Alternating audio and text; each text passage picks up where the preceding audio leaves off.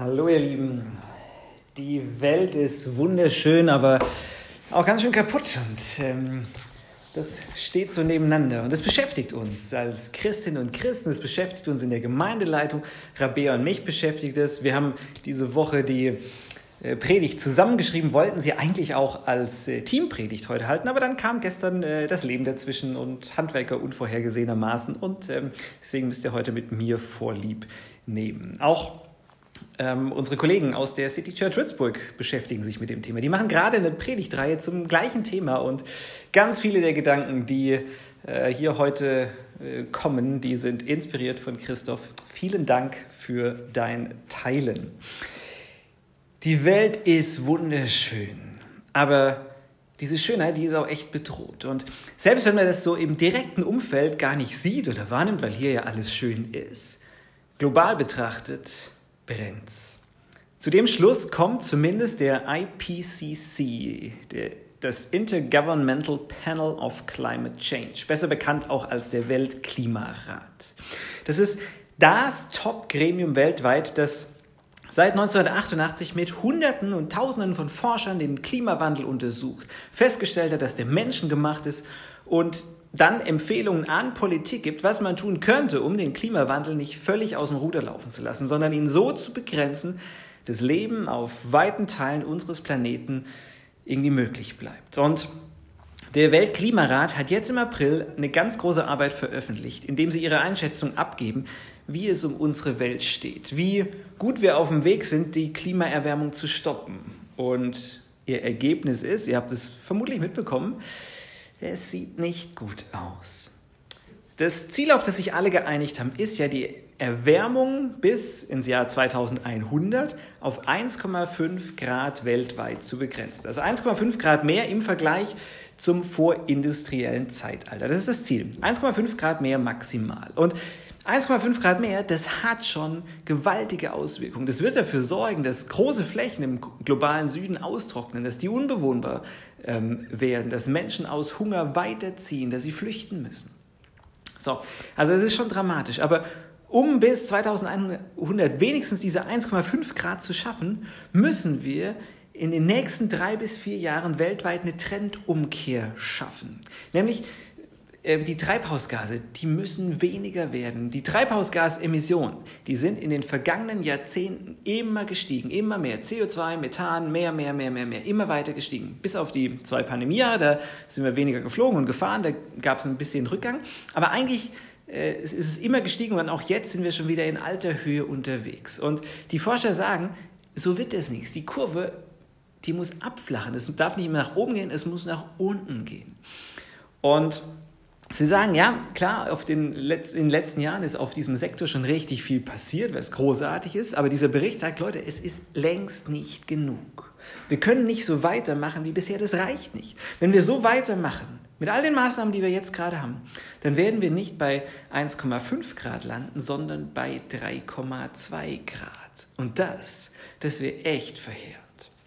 Mehr über die aktuellen Fakten und die Folgen für den Klimawandel die gibt es nächste Woche am Sonntag von den Experten der Uni Ulm, die hier zu Gast sind. Wir oder ich, ich bin kein Experte für Umwelt- und Klimafragen, aber ich möchte heute mit einer anderen Brille da drauf schauen. Nämlich, ich möchte als glaubender Mensch da drauf schauen. Wir sind alles glaubende Menschen, wir sind glaubende Menschen, Christen, das verbindet uns. Und die Frage ist, hey, was macht es mit uns, dass Gottes Werk vor die Hunde geht? Wie geht es dir damit, wenn du hörst, ey, die Welt brennt? Ich meine, vielleicht kommen ganz unterschiedliche Gefühle hoch, sowas wie Hilflosigkeit. Hey, die Lage ist ernst, aber wir können doch kaum was machen. Ich meine, was bringt das E-Auto, wenn meine olle Dreckschleuder dann in Uganda oder Rumänien oder wo auch immer weiter die Luft verpestet? Vielleicht fühlst du auch Wut, weil die Generationen vor uns echt so naiv waren oder so raffgierig und einfach nichts gemacht haben, weil sie auch dachten, pff, bin schon früh genug tot, um die gravierenden Folgen gar nicht mehr erst mitzubekommen. Vielleicht ist auch Resignation, so nach dem Motto, bringt doch eh alles nichts, der Untergang ist nicht zu stoppen. Ich glaube, gerade als glaubende Christen sollte uns eigentlich noch ein ganz anderes Gefühl bestimmen. Als Christen, als Kirche müssen wir was ganz anderes dazu sagen. Und zwar was Hoffnungsvolles. Es ist, nicht, es ist nicht alles zu spät. Diese Welt ist nicht dem Untergang geweiht. Im Gegenteil. Seit 2000 Jahren warten wir Christen nämlich auf die neue Welt, die auf eine erneuerte, eine geheilte Welt. Und seit 2000 Jahren hoffen wir stur und unbeirrbar auf eine Welt, die nicht mehr kaputt und ächzend daherkommt, sondern auf eine Welt, die frei ist von allen zerstörerischen Kräften, frei von Umweltgiften wie CO2 und Methan, aber auch frei von Giften in Beziehungen und von ungerechten, vergifteten Systemen. Und diese Hoffnung, die lassen glaubende Menschen trotz aller gegenseitiger Erfahrung nicht los. Warum eigentlich? Warum sind wir so stur? Ganz einfach, weil Männer und Frauen Gottes, Prophetinnen und Propheten, diese Vorstellung niemals losgelassen haben, nicht mal in den ausweglosesten Situationen. Und wir hören durch ihre Stimmen Gottes Stimme, wenn wir die Bibel lesen. Zum Beispiel der Prophet Jesaja und seine Vision von einem neuen Himmel und einer neuen Erde, wo Löwe und Lamm friedlich beieinander liegen werden. Tolle Vision.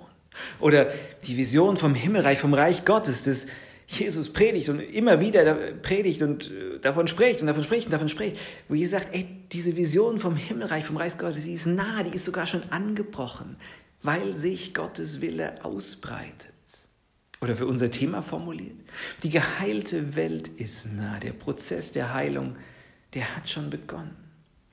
Oder wir könnten uns die Offenbarung anschauen, die das Ende gar nicht als Ende malt, sondern eigentlich nach einer Zeit der Trübsal und Schwierigkeit einen wunderschönen Neuanfang beschreibt.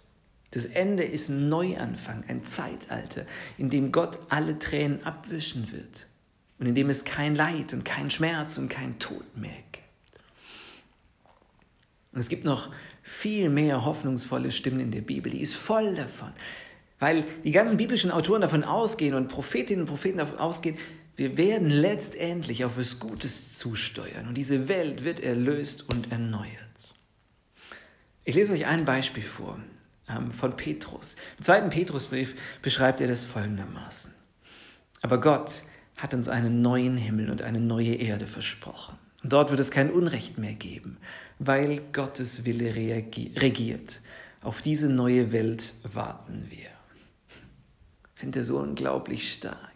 Ja, ich meine, mit Petrus glauben wir Christen, glaubt das Christentum, dass das Ende nicht der Weltuntergang ist, sondern eine neue Welt, eine, die durch und durch gut ist. Und ich finde das großartig. Das ist eine wunderschöne biblische Vorstellung. Aber die Frage ist ja, hey, wie soll das gehen? Wie kommen wir von einer kaputten Welt, die wir jetzt gerade wahrnehmen, hin zu einer heilen Welt? Wie kommen wir von diesen dramatischen Ausblicken mit 1,5 oder 3,1 Grad diesen, von diesen dramatischen Ausblicken, die viel Leid verursachen werden, zu einer Welt, in der es kein Leid mehr geben soll. Ich meine, wie soll das gehen? Im Christentum, da gibt es dazu eigentlich zwei verbreitete Vorstellungen, wie diese neue Welt kommt. Und ich bin gespannt, in welcher ähm, du dich eher wiederfändest. Und ich versuche die mal kurz zu skizzieren, die zwei Wege zur neuen Welt. Weg Nummer eins, der Hard Reset. Hard Reset. Diese Vorstellung geht ungefähr so. Die Welt, unsere Welt, die ist nicht mehr zu retten. Ja, Gott hat sie geschaffen, er hat quasi den Startschuss gegeben, er hat alles gut gemacht. Ähm, aber dann ist Sünde reingekommen und seitdem geht's, geht's bergab. Und es wird zwar noch eine Weile dauern, die Welt, die wird vermutlich nicht 2030 oder 2100 untergehen, aber früher oder später ist Schluss damit. Gott wird diese Welt entsorgen. So nach dem Motto, hey, ein Versuch war es wert, aber es hat nicht funktioniert. Und er wird dann nochmal eine Welt 2.0 erschaffen. Er wird sie erschaffen aus dem Nichts, ex nihilo, so, so wie beim ersten Mal auch. Nur, nur dieses Mal besser und mit besseren Menschen und mit Kühen, die nicht Methan pupsen und so. Ja, also dieses, diese Vorstellung besagt Untergang unserer Welt und ein kompletter Reset, eine Neuschöpfung. Und vielleicht ist es dein Verständnis auch, wie die Zukunft aussehen wird. Und die Vorstellung ist auch relativ stark verbreitet in christlichen Kreisen, aber die hat auch so ein paar Probleme. Das erste Problem ist, mit der Position geht oft so eine gewisse Gleichgültigkeit gegenüber der Schöpfung einher. Also nach dem Motto, Hey, ganz, ganz ehrlich, das Ding geht eh kaputt. Warum noch besonders pfleglich behandeln? Ja, wofür das Haus tapezieren, wenn es morgen abgerissen wird? Problem 2. Weil die Welt ja eh dem Untergang geweiht ist, hat man mit der Position oft ein eher negatives Weltbild und auch ein eher negatives Menschenbild. Ja, das ist eh alles schlecht und wir Frommen, wir sind die Guten und wir müssen uns eigentlich von diesem Schlechten distanzieren und vielleicht sogar so eine Art Weltflucht betreiben. Auch ein Problem. Drittes Problem, und das ist aus meiner Sicht fast das größte Problem, zumindest aus Theologensicht, ist, ey, was für ein Gottesbild herrscht denn da vor? In dieser Vorstellung ist Gott ein Schöpfer, der seine Schöpfung entsorgt und sie auf den Müll schmeißt. Aus seinem anfänglichen und siehe, es war gut, es war gut, es war sehr gut ist. Und siehe, es ist Sondermüll geworden. Also das ist alles nicht so richtig befriedigend. Aber es ist eine weit verbreitete Vorstellung, der Hard Reset. Die zweite Vorstellung lautet, nee, kein Reset, sondern Entwicklung. Die neue Welt Gottes, die kommt dadurch zustande, dass wir Menschen es immer besser und besser hinbekommen, dass wir es, ja, mit Gottes Hilfe schaffen, diese Welt von der unheilen Welt, wie sie jetzt ist, immer mehr in eine heile Welt umzugestalten. Und das klingt erstmal hoffnungsvoll und ich würde sagen, diese Vorstellung oder dieser Ansatz nimmt auch oder macht ernst mit dieser biblischen Wahrheit, dass die Welt nicht nur kaputt ist und dass das, und siehe, es war sehr gut, dieser Ruf Gottes, dass der noch nicht verklungen ist. Diese Vorstellung macht ernst damit, dass wir Menschen trotz allem immer noch Ebenbilder Gottes sind, dass wir als Ebenbilder Macht und Verantwortung haben. Aber auch die Position hat ihre Probleme. Zum einen liegt ja die ganze, die ganze Verantwortung für die Weltrettung, die liegt bei uns. Du und ich, wir müssen die Welt retten. Und ja, mit Gottes Hilfe, aber wir müssen sie retten. Ich meine, wenn wir es nicht machen, macht es keiner. Außer Tim Bensko kommt nochmal um die Ecke. Oder Chuck Norris oder so. Ja, also das ist das eine Problem. Alle Verantwortung bei uns. Und das andere Problem, was diese Vorstellung hat, ist, die ist nur schwer in Einklang zu bringen mit dem Bösen, dem radikal Bösen, das wir immer wieder in der Welt sehen und das die Menschheit trotz aller Entwicklung bislang nicht losgeworden ist. Man guck mal, die Kriegsverbrechen, die wir gerade in der Ukraine miterleben, die sind ja nur ein Beispiel. Und das nehmen wir gerade sehr bewusst wahr, weil bei uns das Sonnenblumenöl aus ist, ja, weil es uns direkt betrifft. Aber global betrachtet gibt es es an allen Ecken und Enden. Und so viel Gutes wir zurzeit beobachten können. Fridays for Future und, und, und, und, und. Ich glaube, das radikal Böse können wir nicht überwinden. Aber, aber, die Frage ist, hm, was passiert denn damit? Weil das hat ja in Gottes neuer Welt keinen Platz mehr. Da wird kein Leid mehr sein und keine Bosheit. Also ich würde sagen, diese Vorstellung, dass wir es durch Entwicklung hinbekommen, die klingt schön und wir können viel schaffen. Das glaube ich wirklich. Aber so ganz umfassend für das große Ganze, dafür sind wir doch eine Nummer zu klein. Ich glaube, die christliche Zukunftshoffnung, die geht weder so richtig in Position 1, diesem Hard Reset, noch in Position 2 der Entwicklung auf, sondern die geht viel tiefer. Und ich lese euch dazu einen Abschnitt aus einem Brief vor, den Paulus an die Kolosser geschrieben hat und taucht mal in diesen Text ein, der ist so, so wunderschön. Da schreibt Paulus, der Sohn, Kolosser 1, Vers 15. Der Sohn ist das Ebenbild des unsichtbaren Gottes, der Erstgeborene, der über der gesamten Schöpfung steht.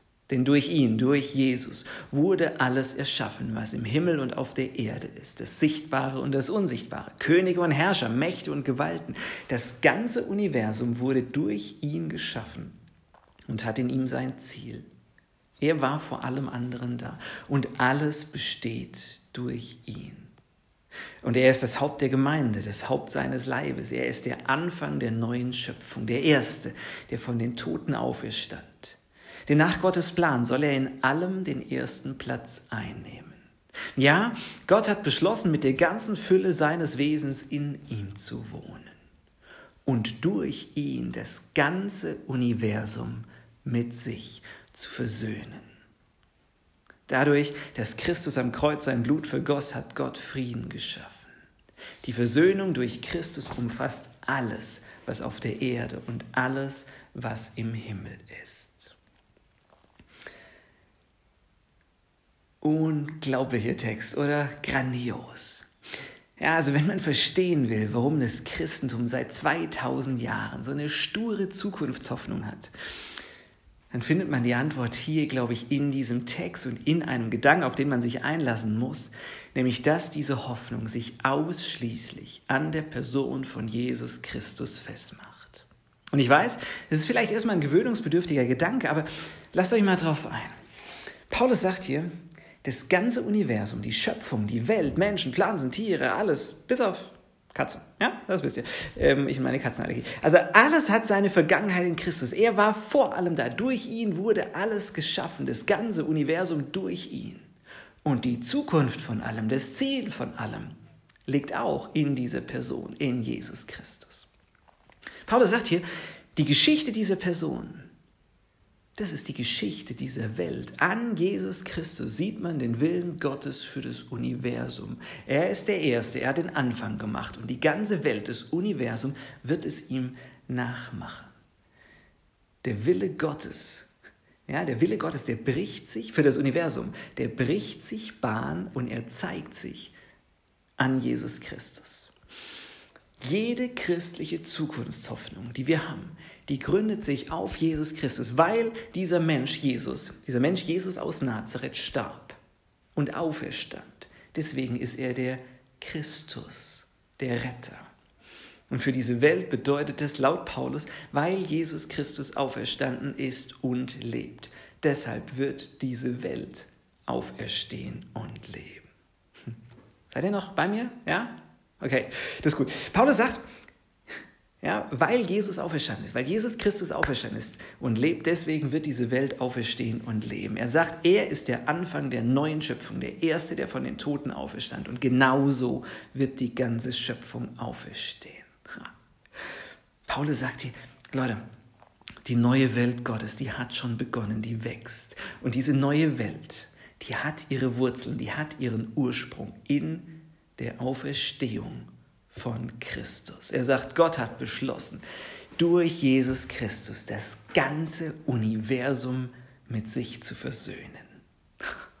Leute, das ist unglaublich. Ich meine, ist euch das bewusst? Das glauben Christen, also wir, beziehungsweise wir sollten es glauben, wenn wir es noch nicht tun, dass die Erlösung, die durch Jesus in Kreuz und Auferstehung geschehen ist, dass die nicht nur für ein paar Seelen gilt, die dann in den Himmel wandern, während die Welt untergeht. Nein, nein, das ganze Universum wird versöhnt, es wird geheilt, es wird transformiert. Paulus schreibt, die Versöhnung durch Christus, die umfasst alles. Also, und alles umfasst so ziemlich alles. Ja, er sagt, alles, was auf der Erde und alles, was im Himmel ist, das ist viel mehr als nur Seelen. Alles umfasst alles. Okay, ich beruhige mich wieder. Ähm, aber ich finde, das sind unglaublich hoffnungsvolle Worte von Paul. So, wenn du dich jetzt fragst, hm, okay, irgendwie wird alles neu. Und die Erlösung, okay, die gilt für das ganze Universum. Ich meine, aber wie, geht das? Jetzt durch Hard Reset oder durch Entwicklung? Ja, wenn das deine Frage ist, wie geht's, entweder so oder so, dann heißt die Antwort, ja genau, genau so. Nicht im Entweder oder, sondern in der Spannung dazwischen. Gott schafft nämlich was Neues. Wie bei Jesu Auferstehung. Jesus ist gestorben und durch Gottes Eingreifen auferstanden. Ja, das war eine, die Auferweckung, Auferstehung, das war eine Tat Gottes. Und auch unsere Zukunft, das ist auch eine Tat Gottes. Das ist keine von uns Menschen, aber die Tat Gottes, die wirft nicht das Alte auf den Müll. Im Gegenteil. Der Theologe Anti Wright, der sagt es mal so. Er sagt, wir glauben an eine Zukunft, in der eine neue Schöpfung geboren wird, zu der die alte Schöpfung in einer Beziehung steht, wie eine Mutter zu ihrem Kind. Wir glauben an eine Zukunft, in der eine neue Schöpfung geboren wird, zu der die alte Schöpfung in einer Beziehung steht, wie die Mutter zu ihrem Kind. Und ich finde, das ist ein wunderschönes Bild dafür. Das Neue, das Neue ist weder komplett getrennt vom Alten, ja, da ist Beziehung, Mutter-Kind. Es ist aber auch nicht einfach nur eine Weiterentwicklung, sondern Kind ist schon was ganz Neues. Er sagt, die neue Schöpfung, die ist nicht getrennt von der alten, von unserer jetzigen Welt. Es gibt kein Hard Reset. Sie hat sich aber auch nicht einfach nur weiterentwickelt, sondern die Zukunft unserer Welt, die lautet Erlösung. Die Zukunft unserer Welt lautet Erneuerung. Die Zukunft unserer Welt lautet Neugeburt. Das ist die christliche Zukunftshoffnung für diese Welt. Erlösung durch Christus, Erneuerung durch Christus, Neugeburt durch Christus. Und das ist kein nahtloser Übergang, sondern da ist eine Zäsur, wie bei einer Geburt. Und genau diese Zäsur meinen biblische Autoren, wenn sie vom jüngsten Gericht sprechen. Und ich weiß nicht, was eure Vorstellungen von diesem Gericht sind.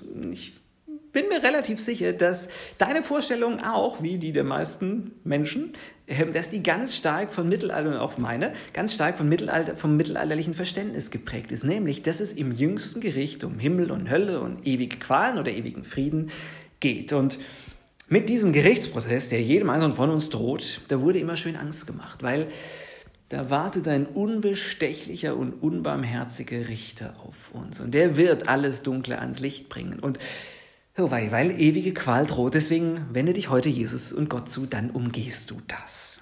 Hm. Und in der Theologie hat man irgendwann gemerkt, also irgendwie, irgendwie passt das nicht so richtig zu diesem liebenden Gott, der Liebe ist, dessen Charakter Liebe ist. Und man hat den Gedanken an das jüngste Gericht ähm, den hat man irgendwie ganz aufgegeben, weil man dachte, und ich würde sagen, man hat zu Recht gedacht, ey, ganz ehrlich, mit Angst kannst du keine Liebe erzeugen, mit Angst kannst du kein Vertrauen gewinnen. Sie haben gesagt, also lass uns das weglassen. Und ich würde sagen, das war eine falsche Konsequenz, weil das Gericht wichtig ist. Ich muss sagen, ich, ich hoffe auf das jüngste Gericht. Ich hoffe auf einen Richter, der das Unrecht, das geschieht, nicht einfach unkommentiert stehen lässt.